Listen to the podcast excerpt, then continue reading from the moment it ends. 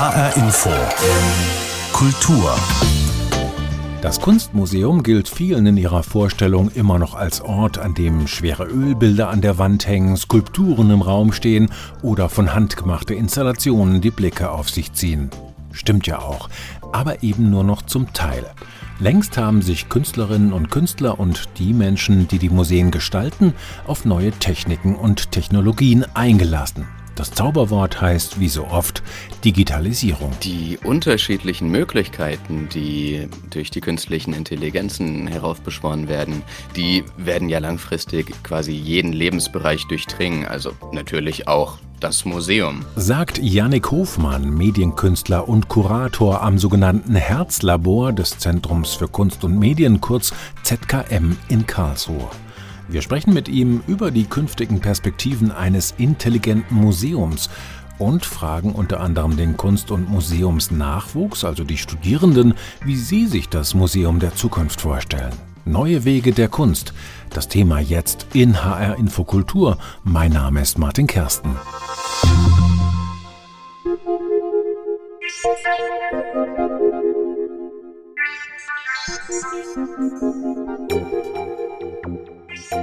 KI, das ist eines dieser Zauberworte der digitalen Moderne. Die einen nicken wissend und bedeutungsvoll, die anderen reagieren unsicher bzw. besorgt, wenn sie erfahren, was dahinter steckt. KI steht für künstliche Intelligenz und meint im Kern, dass digitale Maschinen nicht nur unglaublich schnell Rechenoperationen für uns ausführen können, sondern auch in der Lage sind, mehr oder weniger selbstständig eigene Schlüsse daraus zu ziehen. Sie denken quasi mit, lernen aus der Menge der erfassten Daten und passen ihr Verhalten daran an, indem sie eigene Entscheidungen treffen. Was erstmal klingt wie ein Spezialgebiet für IT-Expertinnen und Experten, das wird weitreichende Auswirkungen auf uns alle haben und hat es zum Teil schon jetzt im Alltag, ohne dass wir uns immer dessen bewusst wären. Höchste Zeit also, sich dem Phänomen KI zu nähern. Das tun jetzt auch Kunststudierende an der Hochschule für Gestaltung in Offenbach in einem sogenannten KI-Lab, gefördert vom Land Hessen.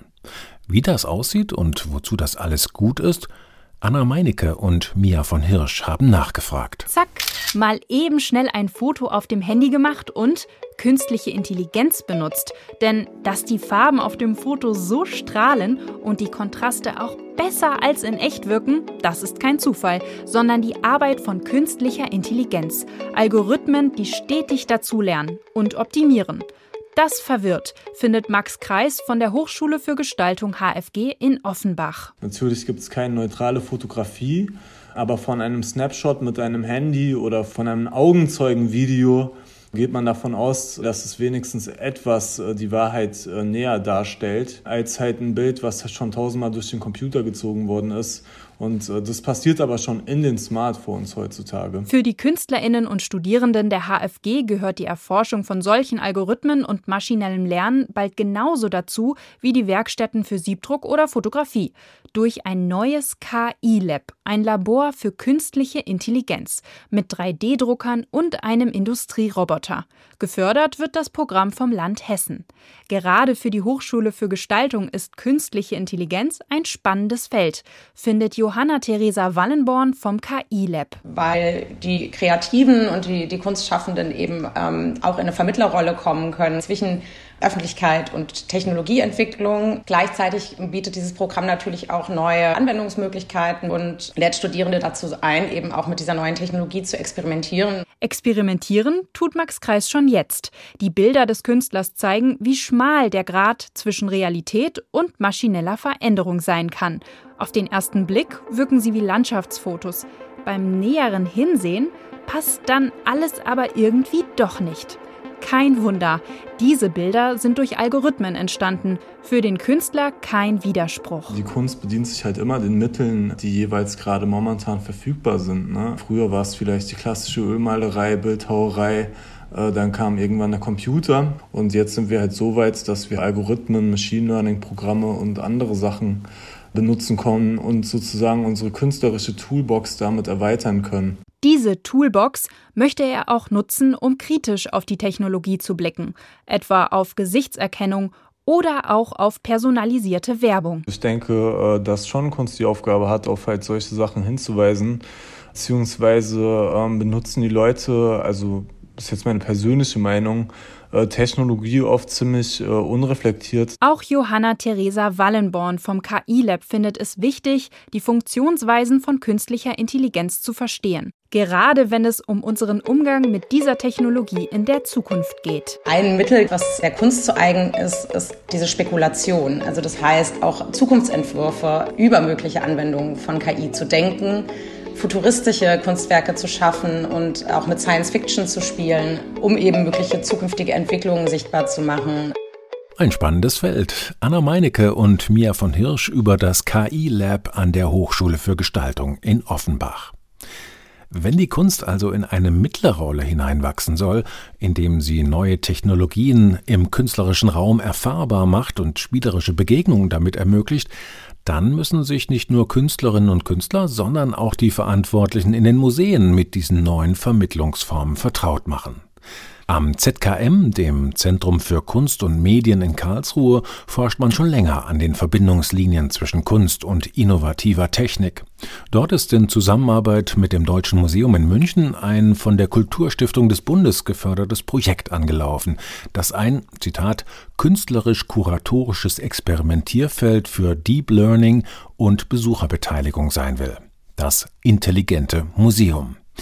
Jannik Hofmann ist Medienkünstler und Kurator und er hat die Idee zu diesem Projekt maßgeblich entwickelt.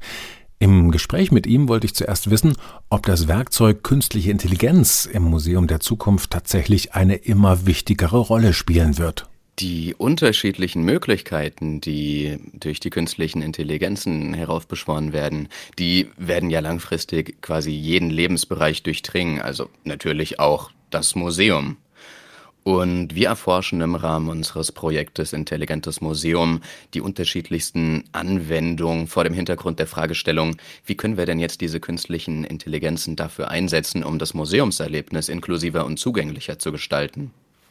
Geht es also mehr um die Frage, dass die Museen selbst sich KI zunutze machen bei der Konzeption von Ausstellungen oder auch in der Interaktion mit dem Publikum? Oder geht es auch um die Kunstwerke selber? Ja, das ist natürlich ein sehr, sehr weites Feld, denn künstliche Intelligenz kann man natürlich sowohl für das ähm, Erstellen zum Beispiel von Bildern, Musiken oder auch Texten verwenden. Man kann aber natürlich auch die Fähigkeiten zur Mustererkennung von Werkzeugen wie dem maschinellen Lernen dafür langfristig einsetzen, um zum Beispiel KuratorInnen bei der Arbeit zu unterstützen. Und im Ausstellungsraum gibt es dann wiederum ganz viele neue Möglichkeiten, zum Beispiel computerbasierte Systeme auf die BesucherInnen direkt reagieren zu lassen und damit zu so einer Art individualisiertem Ausstellungserlebnis beitragen zu können. Mhm. Also wenn wir es ganz konkret machen, äh, wie könnte sowas aussehen, wenn ich in Zukunft ein Museum betrete, das mit solchen Techniken arbeitet? Welchen Mehrwert hätte ich jetzt ganz konkret als Besucher und welchen das Museum? Ich gebe an der Stelle immer gerne das Beispiel einer eher funktionell ausgerichteten Anwendung, die die Sprachbarriere reduzieren will. Nehmen wir jetzt mal zum Beispiel an, wir gehen als eine spanisch sprechende Besucherinnengruppe in einen Ausstellungsraum und unterhalten uns vor einem Kunstwerk, aber dieses Kunstwerk kann mithilfe der KI-Technologie heraushören, ob das nun Spanisch gesprochene Sprache ist oder deutsche Sprache und kann dann zum Beispiel ein KI-gestütztes Werklabel, also eine Werktafel mit Informationen zu diesem Werk in Echtzeit in die entsprechende Sprache übersetzen. Und umgekehrt, das Museum bekommt dann auch Erkenntnisse letzten Endes zum Beispiel über, ich weiß nicht, zum Beispiel über den Weg, äh, den ein Museumsbesucher, eine Besucherin nimmt, wo jemand zuerst hinschaut oder besonders lange verweilt. Solche Erkenntnisse gehören die auch in dieses Themenfeld? Genau, sowas gehört auch in dieses Themenfeld, wird bei uns allerdings vergleichsweise wenig strapaziert, ähm, vor dem Hintergrund, dass wir zum Beispiel kein optisches Tracking praktizieren. Das bedeutet ganz konkret, wir benutzen nicht die Methoden der Videoüberwachung, wie sie zum Beispiel im Bereich der zivilen oder der militärischen Sicherheit angewendet werden. Das berührt ja einen ganz wichtigen Bereich, den sicherlich auch viele Menschen sehr beschäftigen, denn KI, also künstliche Intelligenz und diese Methoden, die dahinter stehen, das löst ja vor allem auch Ängste aus bei den Menschen. Das hat mit Kontrollverlust zu tun, mit der Sorge vor Fremdbestimmung und dass eben die Maschinen auch Stück für Stück die Macht übernehmen. Jetzt mal ganz abgesehen davon, dass wahrscheinlich jeder von uns diese KI schon in der Hosentasche hat, nämlich in Form eines Smartphones, das ja auch ständig eigentlich dein Verhalten analysiert und Schlüsse daraus zieht. Äh, warum könnte oder sollte vielleicht sogar es eine Aufgabe der Kunst und der Museumslandschaft sein, sich mit solchen Technologien auseinanderzusetzen? Na, die Kunst, die kann natürlich äh, sehr viel. Also sie ist ja erstmal auch eine Schnittstelle zum Beispiel zwischen den Menschen und dann dem Status quo der aktuellen Technologien. Das heißt, man kann über die Kunst mehr über die Technologien einer spezifischen Zeit erfahren. Und die Kunst hat aber natürlich auch dieses Potenzial, den Finger in die Wunde reinzulegen, indem sie zum Beispiel Technologien, die wir jetzt erstmal total kritisch konnotieren, ähm, in einem bestimmten Zusammenhang stellt und damit die Denkauseinandersetzung mit dieser Technologie wiederum fördert. Mhm. Aber Kunst kann natürlich auch sehr, sehr viel sein. Wir kennen zum Beispiel die interaktive Kunst, in der die künstliche Intelligenz dann eher dafür angewendet wird, um auf die Menschen in Echtzeit reagieren zu können. Dann gibt es aber auch zum Beispiel eher diesen Ansatz der sogenannten generativen Kunst. Da wird künstliche Intelligenz dafür verwendet, überhaupt erst ein Kunstwerk entstehen zu lassen, zum Beispiel ein Bild oder ein Musikstück. Also da gibt es sehr, sehr viele unterschiedliche Ansätze und ich finde es immer sehr, sehr wichtig, dass wir nicht generalisieren und sagen, die künstliche Intelligenz, sondern wir müssen da schon ein Bewusstsein dafür haben, dass es de facto immer noch um Computerprogramme geht, die tolle Fähigkeiten haben, aber die sind auch nicht omnipotent. Und das kann ja auch richtig Spaß machen. Also für jemanden, der in so ein Museum geht und dann plötzlich die Möglichkeit hat, mit einem Kunstwerk zu interagieren, zu sehen, da bewegt sich was, wenn ich mich bewege, da verändert sich was. Das sind zum Teil auch sehr lustige Effekte oder halt Dinge, die zum Nachdenken anregen. Wir haben zum Beispiel aktuell in der Ausstellung einen robotischen Schwarm, den die BesucherInnen über den Zeitraum einer gesamten Ausstellung trainieren können. Das bedeutet, auf einmal lernt dieser Schwarm aus Bodenrobotern aus dem Verhalten der BesucherInnen, um dann ein noch interessanteres Erlebnis für die BesucherInnen heraufzubeschwören. Mhm. Was geben Sie jetzt Menschen mit, die jetzt vielleicht sagen, ach, lass mich in Ruhe mit dem ganzen neumodischen Kram. So, wenn ich ins Museum gehe, dann will ich äh, weder von Kameraaugen verfolgt noch von digitalen Chatbots begleitet werden und schon gar nicht auf Bildschirme starren, sondern ich will einfach nur von Menschen handgemachte Kunst bewundern. Also ich sage mal eine Skulptur oder ein Ölbild an der Wand, um mal ganz klassisch zu machen. Das von Menschen gemachte Original wird durch den Einsatz von künstlicher Intelligenz im Bereich der Medienkunst ja nicht obsolet. Also das sind einfach erstmal zwei unterschiedliche Dinge, so wie MalerInnen einen Pinsel verwenden, so würde dann beispielsweise eine Medienkünstlerin zum Beispiel ein Werkzeug der künstlichen Intelligenz, also ein spezielles Computerprogramm verwenden. Und das ist ja auch immer schon Thema gewesen, dass sobald eine neue Technologie aufgekommen ist, dann hat sie ja nicht automatisch die vorangegangene Technologie gänzlich äh, geschluckt. Also nehmen wir jetzt mal beispielsweise die Fotografie. Das war ja auch ein ultimativer Gamechanger, als die Fotografie entwickelt worden ist. Und heute haben wir aber so im Kanon der Kunst wir auch so ein Nebeneinander. Fotografie existiert, es existieren nach wie vor von Menschen geschaffene Gemälde oder händisch produzierte Grafiken das funktioniert sehr, sehr gut nebeneinander. Aber das Tolle, was jetzt durch die Werkzeuge der künstlichen Intelligenz ja möglich ist, ist, dass noch viel, viel stärker die Menschen in Teil des künstlerischen Prozesses auch werden, indem zum Beispiel das Kunstwerk unmittelbar auf die Menschen reagieren kann und eine Form von Interaktion möglich machen kann.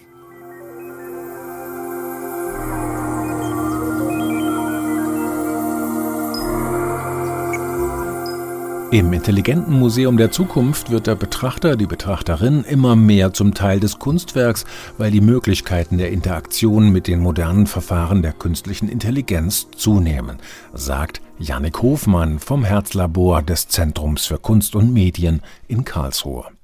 Neue Wege der Kunst, das Thema in HR Info Kultur. KI mag ein wichtiger Faktor sein für das Museum der Zukunft, aber natürlich wird es noch mehr Dinge geben, die ein nach vorne gewandtes Museumskonzept ausmachen. An der Frankfurter Städelschule gibt es das Fach Curatorial Studies, eine Besonderheit in Hessen. Hier sollen die Ausstellungsmacherinnen und Macher von morgen ausgebildet werden. Anna Meinecke und Tanja Küchle haben mit zwei Studentinnen über die Themen gesprochen, die sie mit Blick auf ihre künftige Arbeit besonders beschäftigen. Und sie haben auch gleich mal ein praktisches Beispiel besucht. Überall in der Ausstellung stehen leuchtend blaue Bänke. Sie sind mit einladenden Sprüchen beschrieben. Rest here, also ruh dich hier aus. Wer nicht mehr kann, darf hier Pause machen. Bei den Sitzgelegenheiten im Frankfurter Museum für moderne Kunst handelt es sich um Skulpturen der Künstlerin Shannon Finnegan. Sie liefern Denkimpulse. Als Teil der Ausstellung Cryptime zeigen sie Diskriminierungsmechanismen gegenüber Menschen mit psychischen und physischen Beeinträchtigungen. Und das sind die Art von Denkimpulsen, die sich die Kuratorinnen Luisa Bär und Anna Holmes wünschen.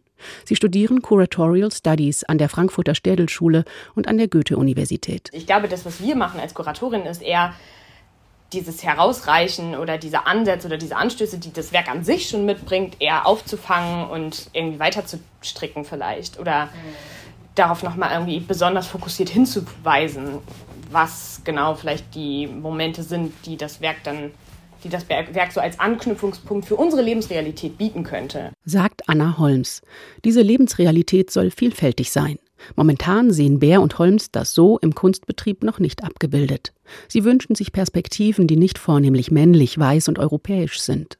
Mit ihren Projekten wollen sie auch Menschen erreichen, die sie mit einer konventionellen Museumsausstellung nicht erreichen würden. Ich glaube, wenn sie mich auf eine Art emotional auch irgendwie berührt, die muss was mit mir machen. Und ich glaube, das ist auch das Kunsterlebnis, was auch dieses Denkanstoß sein kann. Das muss was mit mir machen und ich kann es in dem Moment hassen oder ich kann es super toll finden, aber ich muss irgendwas dabei empfinden. Sagt Luisa Bär. Als Kuratorin will Bär vermitteln zwischen Künstlern, Werk und Publikum. So will sie Bezüge herstellen, in denen Besucher einer Ausstellung sich wiederfinden können. Oder eben nicht. Ihre Kommilitonin Anna Holmes sieht das genauso. Ja, und auch irgendwie vielleicht eine Plattform bietet, wo man quasi auch um konkrete Ansätze für einen gesellschaftlichen Wandel auch irgendwie vorschlägt oder postuliert oder zumindest darüber irgendwie ins Gespräch kommt, wie vielleicht auch Gesellschaft aussehen könnte. Besonders gut, sagt Holmes, gelinge das eben in jener Ausstellung Cryptime im Museum für moderne Kunst. Das Thema Repräsentation wird dort nicht nur gezeigt, das Publikum wird auch ganz konkret mit einbezogen. Wie läuft eigentlich ein Museum für Menschen, die eben ja auch eine Beeinträchtigung haben? Oder wie funktioniert Gesellschaft auch für diese Menschen und inwieweit schließt Gesellschaft ähm, diese Menschen auch aus und inwieweit gibt es Entwürfe für neue Räume oder für eine neue oder für einfach eine bewusstere Inklusion. Repräsentation, aber auch Zugänglichkeit, Nachhaltigkeit, Teilhabe und gesellschaftliche Relevanz. Für Bär und Holmes sind das Leitgedanken für eine zukünftige Ausstellungspraxis. Für die beiden jungen Kuratorinnen zählt nicht nur das Was, sondern vor allem auch das Wie. Ich glaube, da hat halt generell eben die Kunstwelt auch ein Problem mit so einer Doppelmoral, und zwar in vielen Themen eigentlich, dass immer irgendwas so proklamiert wird, was jetzt total wichtig ist, wenn man mal hinter die Fassade schaut, ist es halt oft dann die Realität. Die Ausstellungsmacherinnen von morgen verlangen keinen radikalen Wandel von jetzt auf sofort, sondern einen nachhaltigen. Sie wollen Widersprüche transparent machen, sie aushalten, aber nicht als unveränderlich hinnehmen. Und sie wollen mit spannenden Ausstellungen möglichst viele Menschen für zeitgenössische Kunst begeistern. Eine neue Generation von Ausstellungsmacherinnen und Machern sucht nach neuen Wegen und Leitlinien bei der Vermittlung von Kunst. Das ist auch seit jeher ein zentrales Anliegen der Documenta in Kassel, dem eigenen Anspruch nach immer noch die bedeutendste Ausstellung zeitgenössischer Kunst weltweit. Am 18. Juni startet die 15. Documenta, offiziell Documenta 15 genannt. Seit einigen Tagen ist die Schau eher unfreiwillig in die Schlagzeilen geraten.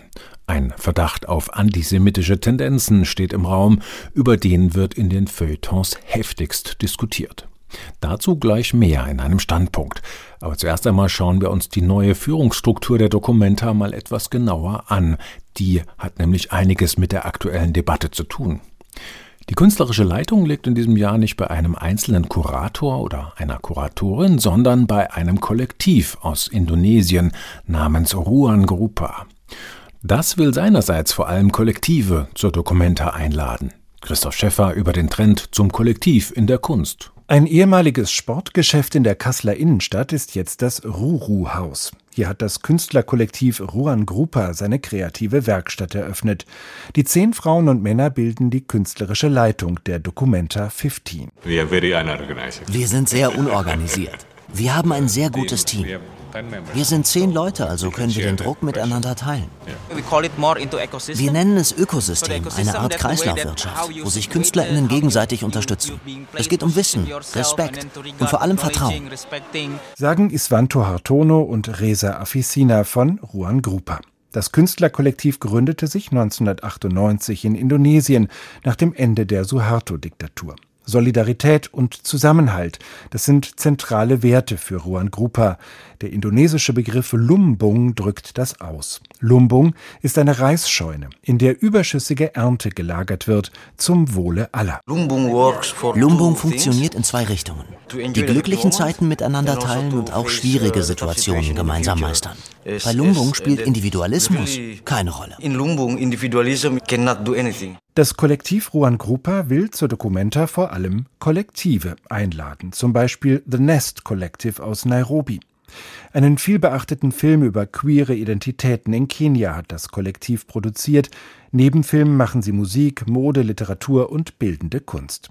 Was The Nest Collective zur Documenta nach Kassel mitbringt, verrät Mitgründer Jim Chuchu noch nicht. Die Documenta, ja, die soll dokumentieren.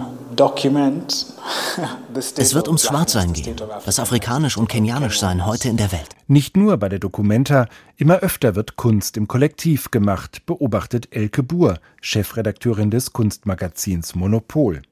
Ausdruck eines gesellschaftlichen Wandels sei das und einer zunehmenden Kritik am Konzept des Genies. Weil das Genie, das war weiß, männlich, wusste alles und hat alles aus sich selbst geschöpft und das ist komplett unrealistisch, weil Kunst entsteht immer auch im Kontext mit anderen Künstlerinnen und Künstlern und niemand erfindet irgendetwas ganz alleine. Ruan Grupa will die Dokumenta in diesem Sinne umkrempeln. So wird das wichtigste Ausstellungsgebäude, das Friderizianum, vom musealen Raum zum Wohnraum für Studierende, die hier 100 Tage lang leben und arbeiten sollen, sagt Isvanto Hartono. Da wird es im Hinterhof eine Küche geben, Duschen und natürlich auch Wäscheleinen mit Wäsche zum Trocknen. Platz für kreative Prozesse anstelle der klassischen Ausstellung fertiger Kunstwerke. Metropol-Chefredakteurin Elke Buhr betrachtet das auch mit Skepsis. Was ich halt schwierig finde, ist, dass äh, wie bei Ruan Grupa auch, es wirklich ganz viel um den Prozess geht. Und dieser Prozess, von dem habe ich ja jetzt als Betrachterin gar nicht so viel. Also wenn die da jetzt drei Wochen auf extrem produktive Art miteinander gelebt, äh, gegessen und diskutiert haben, dann ist es ja schön für die. Aber wie setzt sich das dann um? Bei aller innovativen Kraft, es bleiben Fragezeichen beim Konzept der Documenta, Kunst vor allem im Kollektiv entstehen zu lassen. Fragezeichen, die nicht gerade kleiner geworden sind, seit ein anonymer Blogbeitrag eines Bündnisses gegen Antisemitismus aus Kassel Vorwürfe in den Raum gestellt hat. Teile der für die Ausstellung vorgesehenen Künstlerkollektive, namentlich eines aus Ramallah, hätten Verbindungen zu antisemitischen Kreisen und würden entsprechende Absichten mit ihren Arbeiten verfolgen.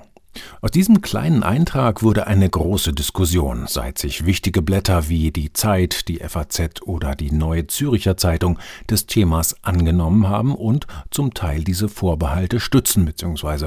ihnen neue Nahrung geben. Andere widersprechen vehement und weisen auf gravierende Recherchemängel hin. Seit mehr als einer Woche kocht nun diese Debatte, sogar Kulturstaatsministerin Claudia Roth hat sich eingeschaltet. Jetzt kündigt die Documenta ein Forum an, auf dem sie Rassismus, Antisemitismus und Kunstfreiheit diskutieren möchte. Ob es das allein richten wird? Ein Kommentar von Tanja Küchle. Die mächtigen Gegner boxen sich warm. In der roten Ringecke der Antisemitismusvorwurf in der blauen Ecke die Kunstfreiheit. Es wird ein spannender Kampf und ein äußerst relevanter. Denn keinesfalls darf die Documenta 15 KünstlerInnen oder AktivistInnen ein Forum bieten, um antisemitische oder antizionistische Positionen zu verbreiten. Andererseits darf die Politik, hier in Person der Ringrichterin und Kulturstaatsministerin Claudia Roth, nicht in die Kunstfreiheit eingreifen, sofern die besagte Kunst nicht gegen das Gesetz verstößt. Und das tut sie nur im Falle der Volksverhetzung, wozu auch aggressiv verbreiteter Antisemitismus gehören kann. Doch kaum einer kann schon zu diesem Zeitpunkt genau und hundertprozentig gesichert sagen, inwiefern Mitglieder der Dokumentarleitung, des Beirats, der Findungskommission sowie von der Dokumenta eingeladene KünstlerInnen und Kollektive mit ihrer jemals irgendwo irgendwann geäußerten Israel-Kritik oder ihrer Sympathie für die Boykottbewegung BDS schon den Schritt zum Antisemitismus vollzogen haben geschweige denn, dass schon klar wäre, wie die präsentierte Kunst auf der Documenta genau aussehen wird. Die Documenta-Leitung kontert die Vorwürfe daher klug mit einem Aufwärtshaken, mit einem Forum, das die Documenta in Absprache mit der Stadt Kassel und dem Land Hessen zeitnah angekündigt hat. Unter dem Motto We Need to Talk sollen diverse Experten aus Holocaust- und Antisemitismusforschung, aus Rassismus- und Kolonialismusforschung, Rechtsgelehrte, Künstler und weitere Fachleute eingeladen werden, um die Grenzen von Kunstfreiheit und Antisemitismus zu diskutieren. Und dieses Forum ist nicht nur ein kluger Konter, es bereichert die 15. Dokumenta sogar. Denn es nimmt eine Debatte ins Programm auf, die so überhaupt nicht geplant war, die aber in der Kunst- und Kulturszene seit längerem schwelt und der es guttun wird, endlich mal aufgespießt und diskutiert zu werden. Denn die anti-israelische Boykottbewegung BDS hat in der Kunst- und Kulturszene besonders viele Anhänger, vor allem in den USA und Großbritannien. Daneben werden auch antisemitische Narrative in postkolonialen Diskursen zu Recht regelmäßig problematisiert. Eine wirklich große, konzentriert gebündelte Debatte aber gab es bisher hierzulande nicht. Doch eigentlich braucht die Dokumenta 15 selbst noch etwas anderes, viel dringender als die Metaebene eines internationalen Expertinnenforums. Sie braucht jetzt eine neutrale Jury, die sehr genaue Faktenchecks vornimmt, um den konkreten Vorwürfen gegenüber einzelnen Personen auf den Grund zu gehen und sie wenn möglich zu entkräften. Vieles erwies sich schon jetzt, nach wenigen Klicks durchs Internet, als nicht korrekt oder zumindest dem Kontext entrissen. Nur so lässt sich zeigen, was hier Teil des echten Kampfes ist und was bloß Schattenboxen. Tanja Küchle mit einem Kommentar zur aktuellen Debatte um die Antisemitismusvorwürfe gegen das Kuratorenkollektiv der Documenta. Neue Wege der Kunst haben wir diese Ausgabe von HR Infokultur überschrieben. Eine wichtige, aber, wie wir gelernt haben, nicht immer einfache Aufgabe. Den Podcast von HR Infokultur finden Sie jederzeit in der ARD Audiothek und natürlich auf hrinforadio.de. Mein Name ist Martin Kersten.